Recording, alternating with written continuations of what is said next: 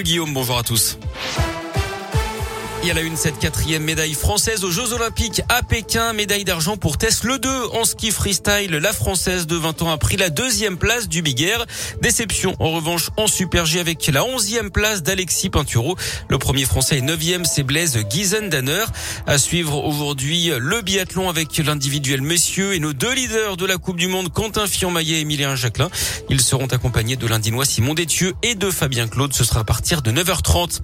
Les premières patrouilles ont commencé à la Guillotière et à la Pardieu. La brigade spécialisée de terrain est entrée en service hier. 20 policiers nationaux ont été recrutés pour sécuriser les deux quartiers des 3e et 7e arrondissements de Lyon.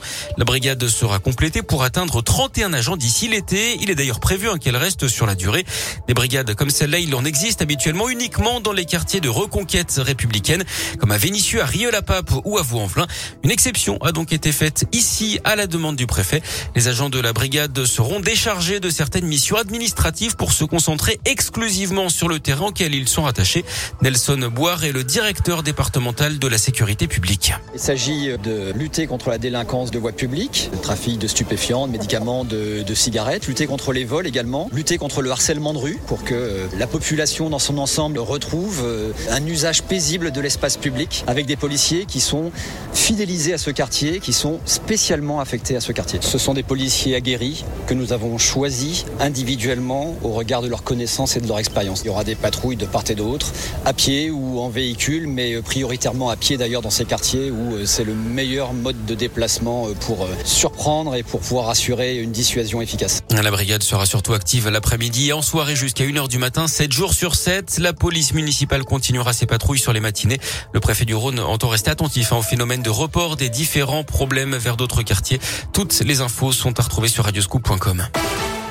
Journée noire demain sur le réseau TCL avec la grève des agents. Trafic fortement perturbé. Aucun métro ne circulera sur les lignes C et D. Il n'y aura pas non plus de tram hein, sur les lignes T1, T5, T7. Plusieurs lignes de bus seront à l'arrêt. Le service prendra fin à 19h30 sur l'ensemble du réseau TCL. Mauvaise surprise pour des collégiens dans l'un à la cantine du collège du Renon à Vona. Vendredi, ils ont découvert des asticots dans leur gnocchi. C'était en fait des larves de mythes alimentaires. D'après le progrès, le stock a été jeté et remplacé par du riz. Personne n'a été malade. Le département assure que les règles d'hygiène ont bien été respectées. On termine comme on a commencé par du sport avec du tennis et ce plateau 100% top 100 mondial pour la prochaine édition de l'Open 6e Sens Métropole de Lyon. Les organisateurs ont dévoilé le plateau final pour cette édition qui aura lieu du 26 février au 6 mars au Palais des Sports de Gerland.